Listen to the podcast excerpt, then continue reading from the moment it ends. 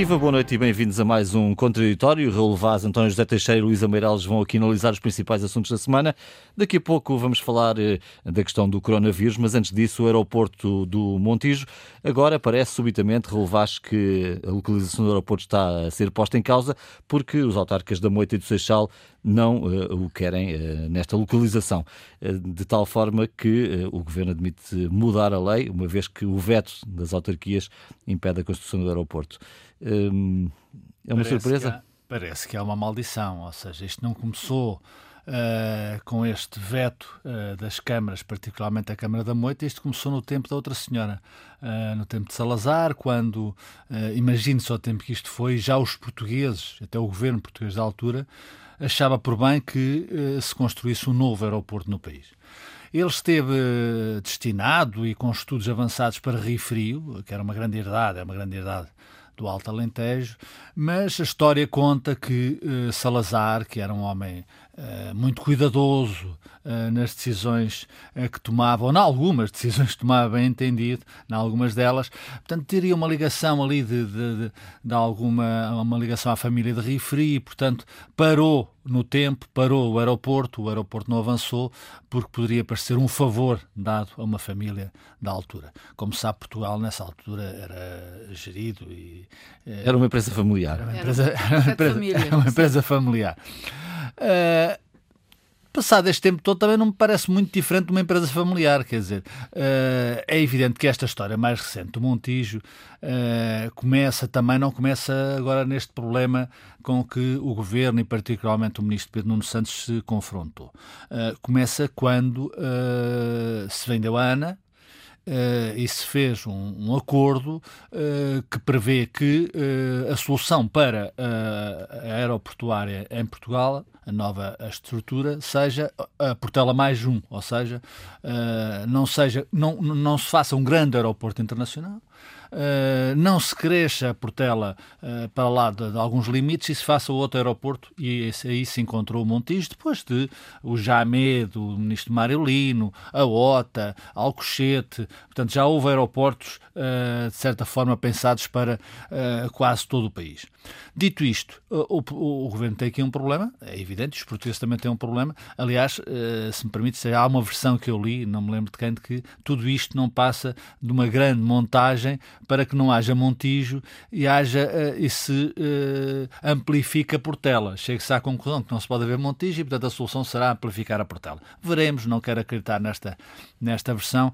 Uh, o que é que o governo tem pela frente? Tem, obviamente, essa lei do tempo de José Sócrates, que eu acho de facto que é uma lei que não faz muito sentido. Quer dizer, como é que uma Câmara, por muito relevante que seja o poder local, e é muito relevante, uh, em qualquer país, em, em, Portugal também, como é que uma Câmara ou meia dúzia de câmaras conseguem uh, bloquear uma decisão que é obviamente uma decisão de interesse nacional e que deve ser, nós temos de partir do princípio que isto foi estudado, que há avaliações, etc, etc. Bem sei, bem sei também, neste país algo de quando em vez esquizofrénico, que de um momento para o outro está toda a gente contra o Montijo. o Montijo era um dado adquirido, mas de um momento para o outro, o engenheiro José Sócrates uh, saiu da Ericeira, ou da Ericeira fez o seu, o seu texto habitual para o Expresso.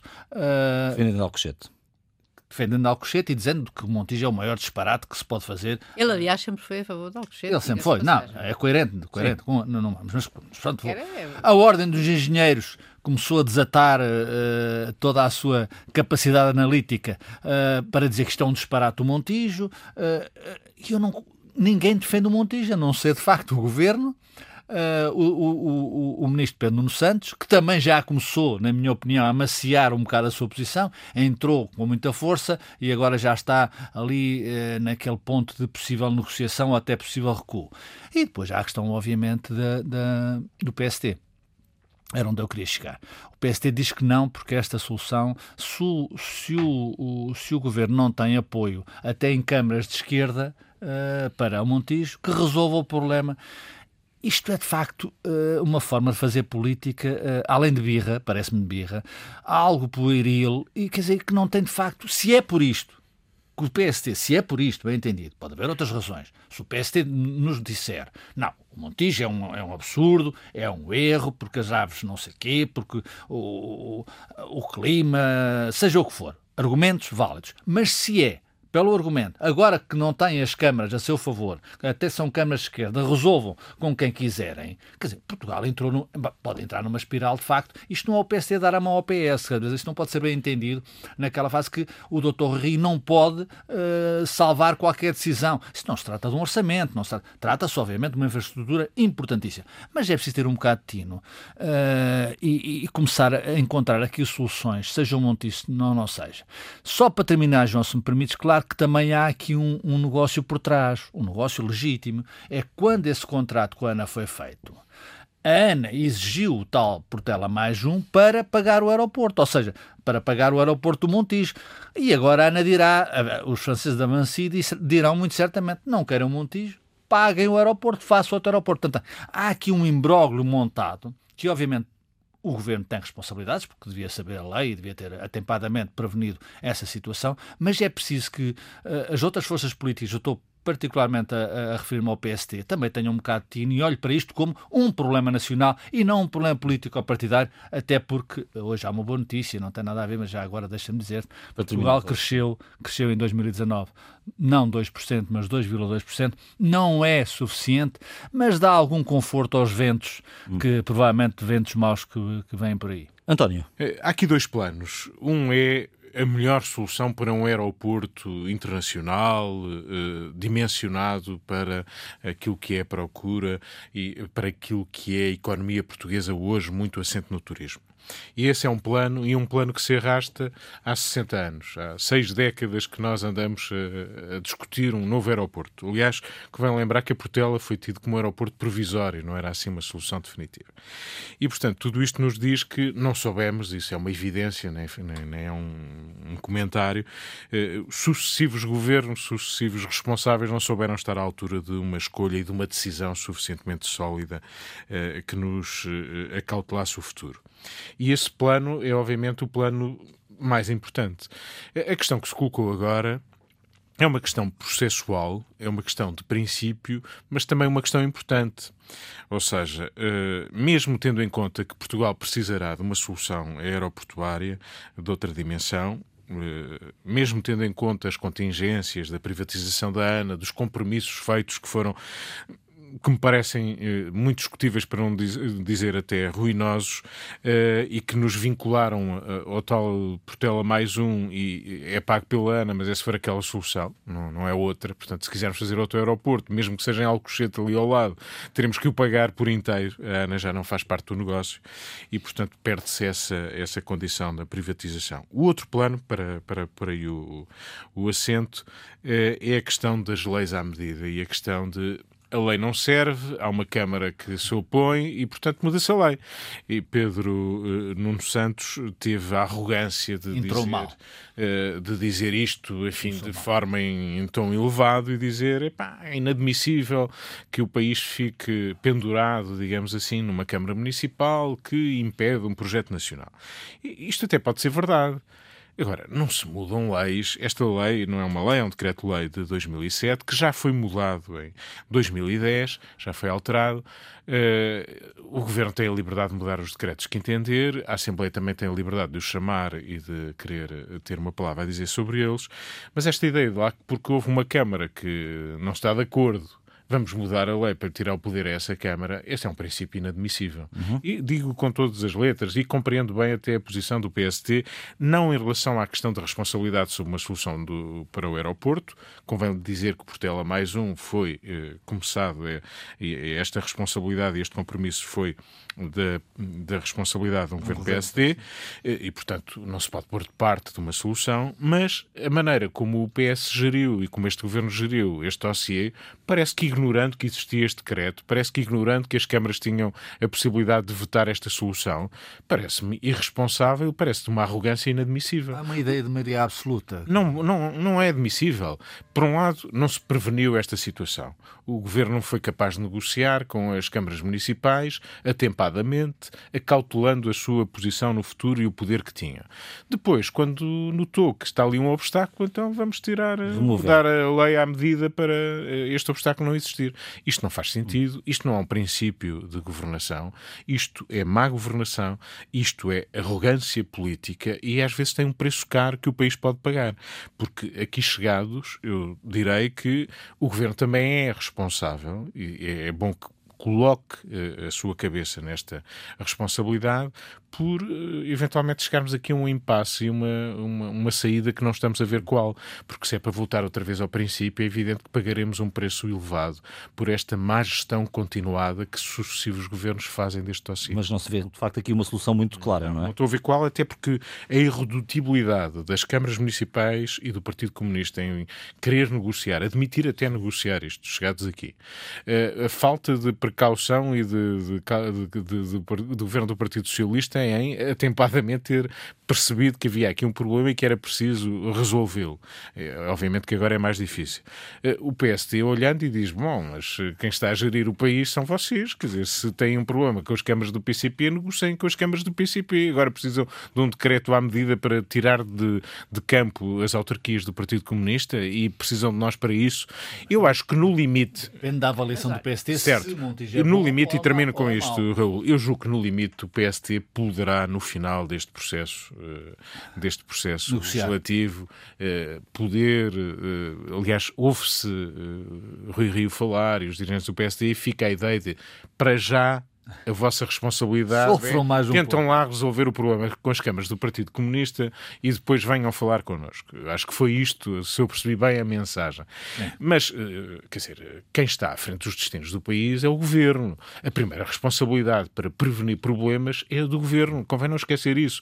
E a arrogância com que se chega a aqui um problema, finalmente, como se ele nunca existisse, eh, como se este decreto-lei fosse dado há um mês.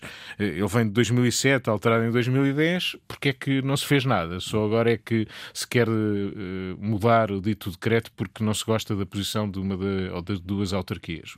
Uma em particular, a Moita. Luísa, que pontos essenciais é que queres destacar aqui?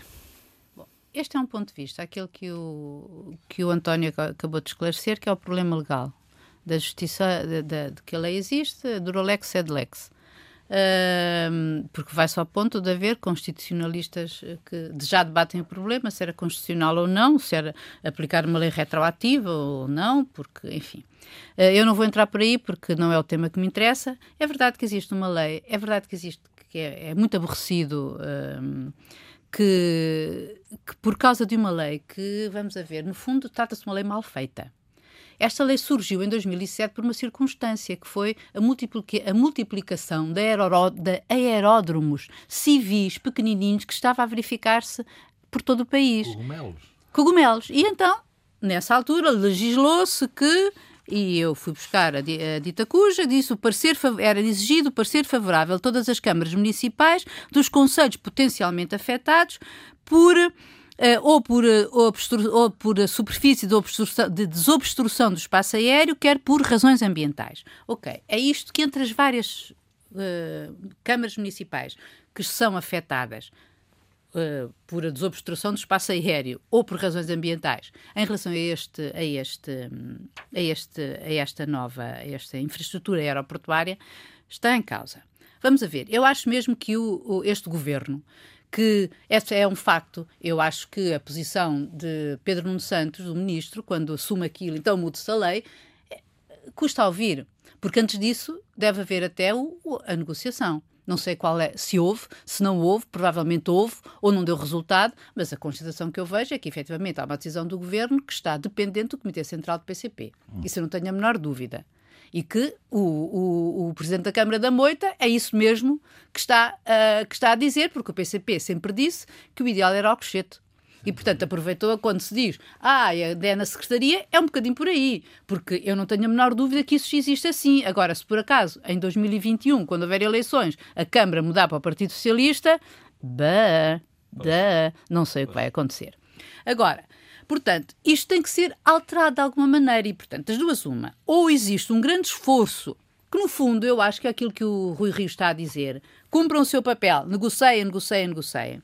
Portanto, existe ali uma uma grande negociação com os quatro ou seis, porque reparem, estes seis, municípios, municípios, Sim, mas nem sim. todos terão que ser ouvidos. Sim. Porque, de acordo com a lei, aquilo que existe é, uh, portanto, eles têm que ser ouvidos. Uh, estas reações surgem na sequência da divulgação do impacto da, do relatório sobre o impacto ambiental. ambiental.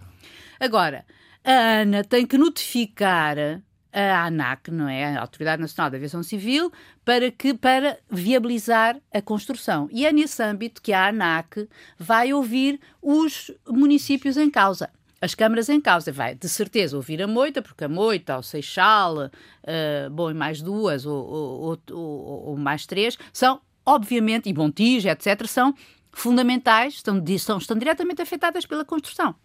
Agora, Uh, e quando isso acontecer, vai com certeza chamar.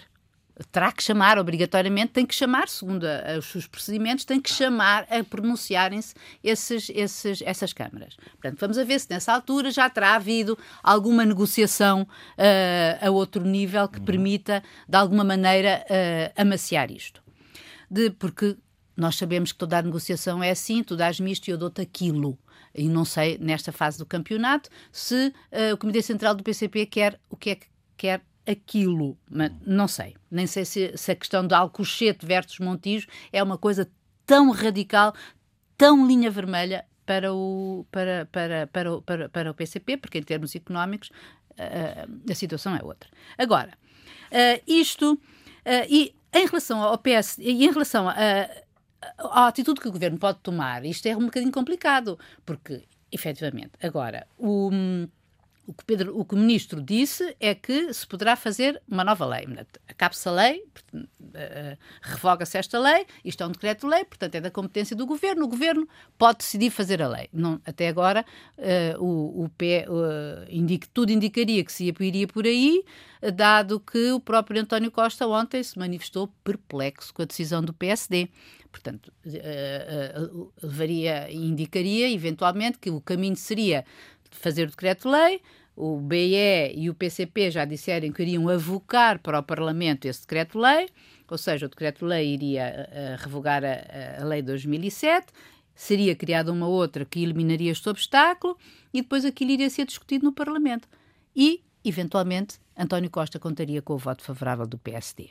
Coisa que não está garantida, porque o que se isto for decidido fazer, efetivamente, digamos que o governo coloca o ónus sobre o Parlamento.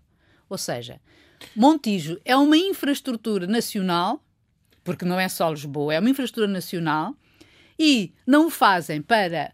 Uh, e, e, é, e é o próprio Parlamento que decide não fazê-lo, não é? Por avocando uma lei porque discorda do percurso seguido por isto. E pode estar no seu Portanto, direito. Eu não estou a dizer que não. Eu estou só a dizer que este é um dos caminhos que fazem. E, portanto, o, o, o, caminho, o, faltará, o, governo. O Presidente pode, da República. O que, exato, o, que o governo. Mas deixa-me deixa acabar. O que o governo pode tentar fazer é isto. E o que eu estou a dizer é: se o fizer, o que ele está a, a tentar fazer, se entretanto o PSD não mudar de atitude, é efetivamente transferir o ónus desta decisão para o Parlamento. É o que me parece. Agora, não sei se é esta que vai ser a decisão. Quer dizer, a transferência dos ónus e das responsabilidades é uma tentação e faz parte do jogo político. É uma dimensão. O pragmatismo para resolver problemas também faz parte. E é eu dou-te isto, dás-me aquilo, e o jogo de interesses e os compromissos garantem-se assim. Tudo isso é, é, é é o habitual. É, é da vida. É da vida. Dizer, agora, é das coisas. da perplexidade sobre questões de princípio. Vamos admitir que este decreto-lei está mal feito. Pronto, admitamos está. que está mal feito. Só pode, não é? é um, só pode? Não. Este decreto-lei é de 2007, alterado Sim. em 2010, está em vigor. Não, só, só pode, pode, em função dos círculos socialismos. Não, não, não, Repara, imensa, desculpa, as leis não têm que viver toda para sempre, desculpa, as leis não são perpétuas. Desculpa, o que elas não, podem é ser alteradas. Alteradas perante uma dificuldade. circunstância concreta, que é diferente. Não é esse o ponto. O compromisso de fazer a Portela mais um vem do governo Passo Escolha e atravessou os governos de António Costa. Este decreto-lei estava em vigor e afeta precisamente a zona. Podia ser um daqueles decretos que era sobre agricultura e de repente alguém disse: Ei, mas há aqui uma ligação depois a um aeroporto. Não, este decreto-lei é era sobre eh, questões aeroportuárias. E eu acho extraordinário que durante todos estes anos, não é o ano passado, nem há de, durante todos estes anos, para um processo que iria conduzir aqui e que todos queriam uh, Luísa, que iria conduzir ao Montijo, que era o compromisso PSD-PS sobre esta matéria, com todos os defeitos ou críticas que podemos colocar. Mas era este. E este decreto existia e tinha esta consequência que ninguém se tivesse lembrado. Não a perplexidade é que eu tenho, pegando no termo perplexidade, é que não passou pela cabeça de nenhum responsável político, governamental à cabeça, que este era um problema. Mas é que, que agora passou, é que está mal mas feito. É que passou, agora porque no Parlamento, feito. porque no Parlamento, porque no Parlamento, as, quem, quem, se fartou de falar sobre este assunto foi exatamente os verdes.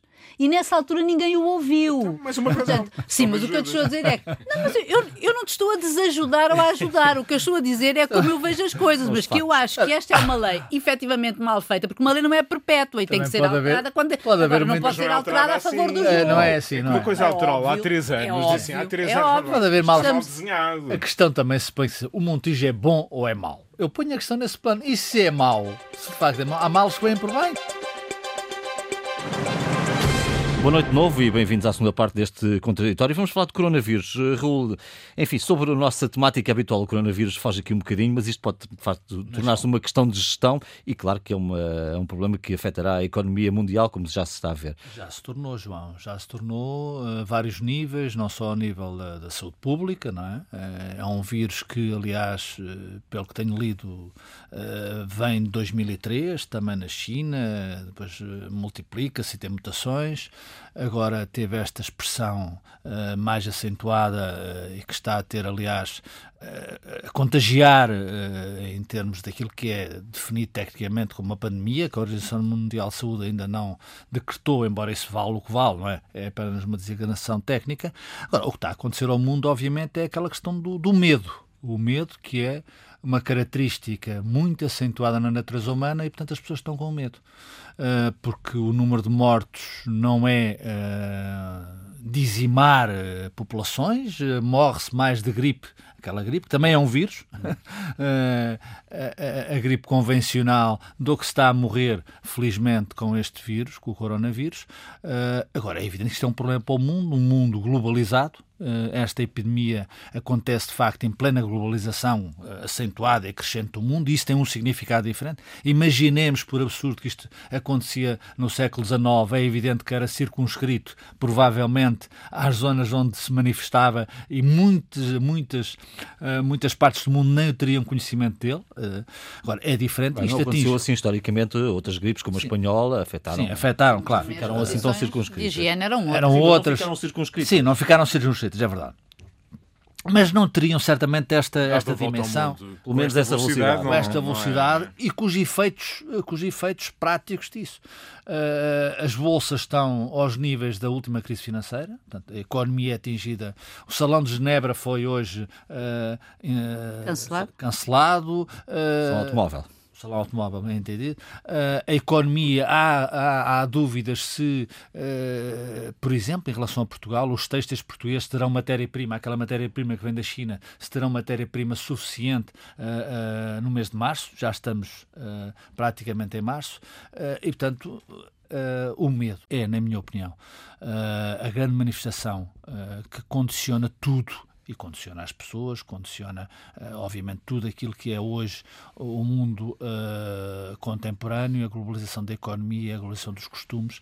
E, portanto, vamos ver qual será, uh, não, não numa perspectiva mais egoísta, uh, obviamente, mas estamos em Portugal e somos portugueses, apesar de tudo, os efeitos no nosso turismo. E é, e é sabido que o turismo era, está a ser uma mola da economia portuguesa muito acentuada e em crescimento. Obviamente que vai ter consequências desse nível. Uh, as contas de, uh, do próximo ano poderão refletir já esse efeito. Uh, e Mário Centeno, eu não estou a dizer que Mário Centeno sabia do vírus. Não é isso que eu quero dizer. Mas Mário Centeno provavelmente já não será o responsável das contas económicas nacionais com o reflexo do coronavírus. Ah, onde é que achavas mais homem prevenido, aqui, mas já homem prevenido vale por dois, uh, provavelmente já estará no, no, no, Banco de Portugal, uh, como, com o estatuto político como ele defendeu hoje. Agora, é evidente que vamos ver como é que isto vai evoluir e quais são as consequências que são, obviamente, nefastas para a economia e para a vida de todos nós, porque esse medo existe e esse medo transmite-se. Uh, Uh, conforme a doença, o, contágio avança e atinge outras zonas do globo, e atenção, ele já está na África subsaariana. E é sabido que nessas regiões do mundo, infelizmente, as condições de higiene, as condições de saúde são muito deficientes. E, portanto, presume-se ou prevê-se, infelizmente, que aí a devastação seja muito maior. António, isto também nos dá especiais responsabilidades enquanto jornalistas eh, de informar bem, não é? E com alguma precaução Sim, mas eh, eu julgo que aí a medida certa não é eh, esconder eh, o problema. É evidente que. É dar a dimensão ninguém, certa, não, não é? há ninguém a defender que se esconda, mas provavelmente o incómodo sentido pela repetição, pelo espaço alargado que ocupa os alinhamentos dos média, porventura esse excesso, admitindo que por vezes ele existe, eh, é preferível do que a escassez de informação. Eu acho que o medo eh, se combate também com a informação. Eh, obviamente, informação responsável, rigorosa, eh, enquadrada, com gente e especialistas a explicar o que é que se passa, responsáveis a, a dizer o que se passa, e aqui convém, olhando para Portugal, eh, realçar e, e, elogiar o papel que a Direção-Geral de Saúde tem tido em informação permanente, não escondendo informação, divulgando que casos vão surgindo e a forma como vão sendo comprovados ou não comprovados, como tem sido, aliás, o caso até agora e, portanto, esse comportamento de responsabilidade é importante, mas por mais informação que exista, Uh, o mundo global em que hoje vivemos, como dizia o Raul há pouco, uh, gera uma velocidade uh, de, de, circulação de informação e também um receio que se vai colocando na nossa vida, até porque aquilo que se recomenda objetivamente e que deve ser assim, exige contenção, exige que as pessoas que vão para zonas críticas fiquem em quarentena. Portanto, tudo isto tem implicações quando as fábricas da China param, isso tem tem implicações no resto do mundo. A Alemanha manda menos carros para a China. É a grande fábrica do mundo. É a grande fábrica do mundo e, e, ao mesmo tempo, também um grande mercado uh, da própria China. Quer dizer, a China é a grande fábrica do mundo e a grande fábrica da China. O mercado interno é também muito relevante de consumo, eh, não apenas para a China, mas também para o resto do mundo e para as principais potências. Portanto, há aqui umas interrupções na cadeia de, de, de trabalho, de, de produção, que são muito preocupantes para a economia, como há pouco já dizíamos, já falamos em trabalho a tempo parcial, em teletrabalho, em desemprego parcial. Tudo isto são formas que já estamos a encarar e, de facto, elas criam preocupação. A preocupação é real, não devemos, obviamente, eh, eh, por cores mais negras do que aquelas que até ao momento é possível detectar estas coisas também, ao mesmo tempo que se propagam a uma grande velocidade, também regridem muitas vezes a grande velocidade. Podemos, podemos eh, ficar uh, uh, cientes também disso. Já vivemos outras, a gripe das aves, as vacas loucas por aí fora, mas aqui há coisas novas que não aconteceram no passado. A ideia de fechar cidades, que era possível fechar uma cidade e colocar as pessoas em casa, em quarentena. Cidades que têm dezenas de milhões de habitantes. mesmo a Itália, nós dizíamos, bom, a China consegue fazer isso, mas os outros países. A Itália, não. cidades mais pequenas. A é? Itália, é? cidades mais pequenas, também está a fazê-lo com, com vigilância por drones. Com vigilância e, e, com algum controle. Eh, portanto, apesar de tudo, a boa notícia é temos conseguido, apesar de tudo, criar, sem fechar fronteiras, criar algumas barreiras, comportamentos responsáveis para não haver contágios eh, fáceis e, e, portanto, isso tem, eh, e essa é a nota também julgo positiva que devemos dar, tem evitado males maiores até agora. Agora, ninguém pode dizer onde é que vai chegar.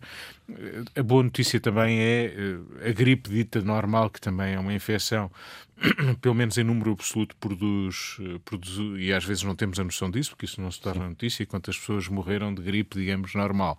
Mais pessoas em número absoluto. Normalizou-se. Não em percentagem, porque os infectados, obviamente, com, com este Covid-19 ou o coronavírus são em número muito menor, apesar de 80 mil, julgo que eram números globais à volta disso, portanto não tem comparação com os infectados com gripes normais, que são milhões de pessoas sempre todos os anos. e portanto devemos olhar para isto hoje com mais normalidade no sentido em que o tal mundo global, a emergência global que de, decretou a Organização Mundial de Saúde, não foram os média, foi a Organização Mundial de Saúde, uhum a emergência global está aí, deve exigir da nossa parte outro tipo de comportamentos. Eu anotei uma frase de Graça Freitas, a nossa Diretora-Geral de Saúde, que achei curiosa e que é um pouco sinal do tempo que vivemos, eh, quando ela dizia que é preciso socializarmos-nos um bocadinho menos, termos alguma distância social, não nos beijarmos tanto, não nos abraçarmos tanto. É uma frase que fica deste tempo de cuidados. Uh, enfim, isso levar-nos ir tão longe é, porque somos de facto uma sociedade muito que apela ao beijinho muito socializada. E ao, e, ao, e ao aperto de mão, não é? Luísa, o que vale a pena destacar aqui? Olha, hum, duas coisas. Uma delas é que hum, eu acho a, eh, a, eh, a, primeira coisa que me ocorre com este acontecimento de, de, do, do coronavírus ou do Covid-19 é aquela teoria chamada teoria do cisne negro, não é? Aquela hipótese de um evento completamente imponderável, imprevisível e de consequências desproporcionadas, não é? E efetivamente era imprevisível este, este cisne negro, ou seja, que uma, uma, uma gripe enfim, eh, com, com, uh, com aspectos particulares, um novo vírus, um, um, um vírus da gripe uh, modificado, pudesse uh, estar, pudesse pôr 300, 60 milhões de chinesas confinados, que, seja, que esteja a gerar, a, a, gerar o pânico em todo o mundo e que esteja a provocar já, de um ponto de vista, as bolsas, como disse o Raul, a caírem a níveis inesperados e agora segue-se tal como aconteceu um bocado ou um pouco com o, o, a crise de 2008 e a queda do Lehman Brothers e a falência do Lehman Brothers, que é, primeiro tens os aspectos uh, económicos, depois vais ter os aspectos sociais e depois tens os, os, os, políticos. E é isto a mim que me está a incomodar, porque os aspectos uh, económicos nós já estamos a começar a vê-los, não é? Que é a indústria, e prova-nos que a indústria global é frágil. Quando tu tens o ministro, primeiro-ministro francês a dizer que 80 a 85% da indústria farmacêutica da indústria europeia da França em relação à, à exatamente à assenta na indústria na, nos ingredientes farmacêuticos produ, produzidos na China exatamente. bom se isto se prolongar não sei o que é que vai acontecer. Em relação à, à, à produção automóvel, eles já estão a prever o, o caos, o colapso da indústria automóvel, porque a gigantesca uh, parte dos, dos, dos, componentes da indústria automóvel são feitos na China e não estão a chegar cá e há navios que estão parados e etc, etc. Não saem de lá. Pois, não saem. Agora, e a escassez dos produtos que vêm da China afeta-nos afeta a todos globalmente e depois isto é, primeiro é o económico, depois tens o político, depois tens o social e depois tens o político. Uhum. Porque isto faz um, um stress, digamos assim, sobre os próprios sistemas de saúde, como já estamos a ver, porque nem todos estão preparados. Ainda hoje eu li uma notícia que ah, só há quatro ambulâncias do INEM que estão preparadas para receber coronavírus. Bom, uh, e quando se também diz que é, é os doentes infectados, quer dizer, isto torna-se, as pessoas começam também a entrar um bocadinho em paranoia. Eu acho que efetivamente a informação é fundamental, uh, rigorosa, é, é, é, fundamental, mas o excesso de informação ou de desinformação ou de, um, de, de escavarmos tudo o que pode correr mal, algures, provoca o pânico. E isso, eu acho que uma, uma sociedade com medo, como disse o Raul, isto é péssimo e, e cria problemas políticos de alto nível. E que os, as nossas sociedades, os nossos, os nossos governos vão ser confrontados com isto. E, portanto, era bom que nós, enquanto jornalistas, também tivéssemos, dessemos o nosso parecer, não é? Um, o nosso parecer, isto é, dessemos a nossa contribuição no sentido de produzir uma informação uh, rigorosa e não. E sem dramatismo excessivo. Sem dramatismo excessivo. sem excessos nem. E em termos. E, e, e, e noutros termos globais, económicos e políticos, Olha, eu não sei se a precisão ainda vai no ar, só espero é que, como, uh, uh, do ponto de vista letal, uh, isto é efetivamente pequeno, tanto quanto, tanto quanto se sabe, não é? Afeta sobretudo as pessoas de mais idade e com doenças crónicas ou cardiovasculares. eu espero que rapidamente se encontre uma vacina, efetivamente. E... Bom, vamos falar de presenciais. Temos ainda alguns minutos breves eh, para o fecho do programa. Hum, enfim, estamos longe, não há ainda candidatos não, oficiais eu, propriamente. Eu aí acho que a posição já saiu do é? adro. É? já saiu, já saiu, porque já há um candidato, aliás, Sim. André Ventura. Uh, há uh, uma uh, possível candidata com força que é Ana Gomes. E há, na minha opinião, um candidato natural que é o atual Presidente da República, Marcelo Sousa. Eh, é evidente que eh, quando aparecem sondagens que de facto dão não dão Marcelo naquele número mítico que eu também acho que foi criado, não, a sociedade cria estes mitos, quer dizer, ou seja, a essa altura uh, as pessoas interiorizaram que o grande desafio de Marcelo Rebelo de Sousa era ultrapassar Mário Soares. Eu, sinceramente... Os 70,35% que ele obteve em 70, 91. Eu sempre achei que isso era um disparate porque não faz sentido, não, ou seja, isto não, é um, isto não é uma competição desportiva e mesmo aí as coisas têm algumas regras. Portanto, achei que se isso se interiorizasse na, na sociedade portuguesa e se chegasse ao próprio Marcelo Belo Souza, era mau para a sociedade portuguesa e para o, para o próprio uh, Presidente da República ou candidato a novo mandato. E, portanto, eu acho que isso, Marcelo Belo Souza, não deve, em circunstância alguma, uh, guiar-se por isso. Quem sou eu para dar conselhos, mas já agora, eu acho que Marcelo tem começar a despentear mais eh, durante este ano na sociedade portuguesa. Há novos problemas que aí estão. Eu acho que o, te, o timing que Marcelo disse eh, recentemente, que é novembro, obriga Marcelo Souza a ser candidato.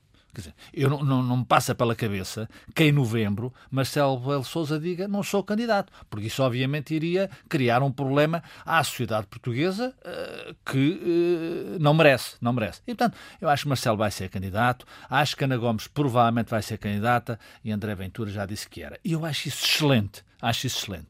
Acho que uma eleição sem disputa, seja ela de que, de que, que, que caráter for, uma, Mário Soares, só para terminar, João Mário Soares, uh, no, na segunda eleição, ele, ele andou a procurar candidatos, uh, entre aspas. Ele queria candidatos de valor. Ele chegou a, a, desafiar Francisco Lucas Pires para ser candidato, quer dizer, porque queria pessoas que o desafiassem e que o confrontassem, porque é nessa divergência uh, que Soares tanto gosta, eu acho que Marcelo também tanto gosta, que de facto se fazem grandes, uh, grandes candidaturas e se alcançam vitórias consistentes. Portanto, eu acho que é muito bom que Ana Gomes seja candidata, uh, tem condições excelentes para o ser. Uh, André Ventura é candidato, também tem as suas condições para o ser, pelos vistos, e as sondagens, aliás, respondem nesse sentido. E não me passa pela cabeça que em novembro. Marcelo Belo Souza diga aos portugueses não sou candidato. Portanto, vai ser candidato e vai ganhar as eleições. Achei interessante teres dito que Mário Soares tanto gosta, porque o espírito dele ainda está aqui um bocadinho vivo, não é? Sim, tanto gosta. Aqui a bola, Há pessoas, não direi que são eternas, mas eh, servem Sim. de exemplo. É. Este, este espero do Raul em relação ao Marcelo diz bem de que, apesar de tudo, há uma dúvida que o próprio Marcelo colocou no, no, no espaço público e tem vindo a colocar, aliás, com uma tendência até de diferir ainda mais tempo. É claro que quando ele diz que empurra de outubro para novembro, por exemplo, está a querer dizer que eu sou candidato. A leitura é essa. Mas ele uh, vai chegar aqui uma altura em que ele vai ter que colocar uma questão a si próprio que é é de ser mais frontal com o país. Porque essa dúvida, mesmo que taticamente, uma vez que é presidente, não precisará de fazer grande campanha, mas ele precisa, até por causa da posição dos outros partidos, daqueles que o quererão apoiar ou não, ou dos que têm que tomar uma posição face a uma candidatura dele, ou que prevenir a possibilidade de Marcelo, no limite, eh, poder dizer que não. Eh, eh, Marcelo Rebelo de Sousa precisa, antes de dar sinais mais concretos sobre a sua candidatura, que obviamente todos estamos convencidos que vai existir. Se ele tem como motivação bater um recorde, se ele tem como motivação ter que alargar muito o seu espaço conquistado na última eleição, se isso é a grande motivação que ele tem, eu acho que esta ideia de uh, ele querer valorizar a eleição no sentido em que não pode ser Marcelo sozinho a concorrer, isso não é uma grande motivação e, portanto, é importante que existam outros candidatos para, digamos, animar um bocado essa contenda. Uh, André, uh, André Ventura não pode ser o único e, portanto, dá jeito também a Marcelo que uma candidatura como a da Ana Gomes também se concretize, porque essa disputa fica mais do lado dos dois, que serão os dois vértices, digamos, mais opostos, e deixá-lo lá num espaço mais moderado, mais central, mais largo e mais confortável. Uh, agora, a dúvida que fica sempre é André Ventura somado a Ana Gomes, uh, que capacidade tem de crescer no eleitorado?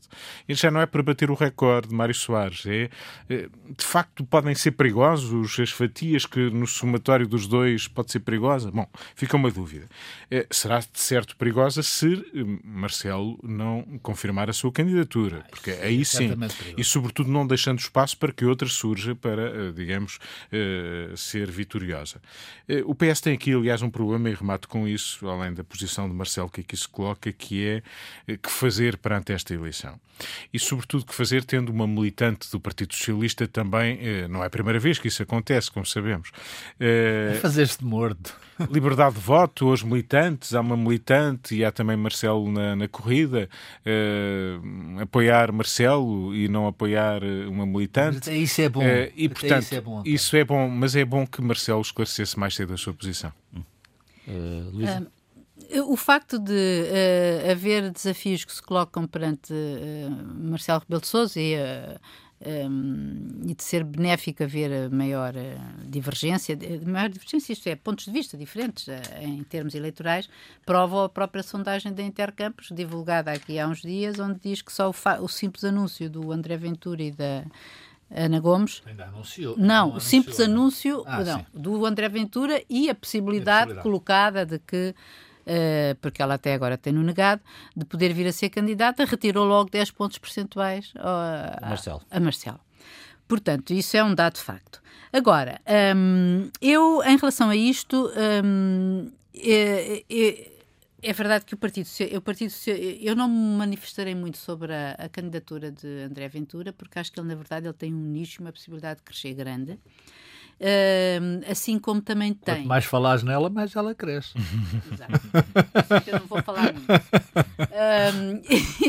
mas sobre Ana Gomes, ela até agora tem-se recusado. Uh, e diz que não quer, uh, não está, como ela dizia, não estou disponível para, uma, para, para me cortar a minha liberdade, um, e que, e além de mais, António Costa jamais o permitiria. Uh, esse é um argumento interessante porque nos remete diretamente para a história do Partido Socialista nas últimas eleições presidenciais. Nós sabemos como ele ficou, perdoem-me a ligeireza do termo, encalacrado quando foi Manela Alegre versus Mário Soares e, o que, e no que deu. E no que deu. Uh, e depois disso, já com António Costa, o que deu a proliferação de uh, de candidatos na área do Partido Socialista. Agora, e isso sendo que o primeiro-ministro e secretário-geral do PS disse que ele tinha o seu voto, mas ninguém estaria para votar. Eu acho que isto, em termos. Um, se do ponto de vista uh, é bom e saudável que haja mais candidatos, eu repugno, mas repugna-me mesmo uma coisa que é que foi feita numa, na comunicação social por um homem que merece todo o respeito, mas que é equiparar André Ventura a Ana Gomes. Eu acho que não tem nada a ver uma coisa com a outra. E acho que foi um ato muito feio. E que hum, é, se pode considerar que Ana Gomes tem, de facto, sim, aspectos populistas, na medida em que ela é desabrida a falar e é uma mulher que respeita o sistema e as instituições, uhum. o que não tem nada a ver com André Ventura. E dizer isto sim, à essa pala. Essa importa ser feita à pala de outros interesses que não se conhecem ou de ódios particulares, acho que não é um bom serviço à democracia. Estás a falar de José Miguel Judas. Exato. Ficamos por aqui nesta edição do Contraditório e voltamos na próxima sexta-feira à mesma hora. Bom fim de semana. Boa semana.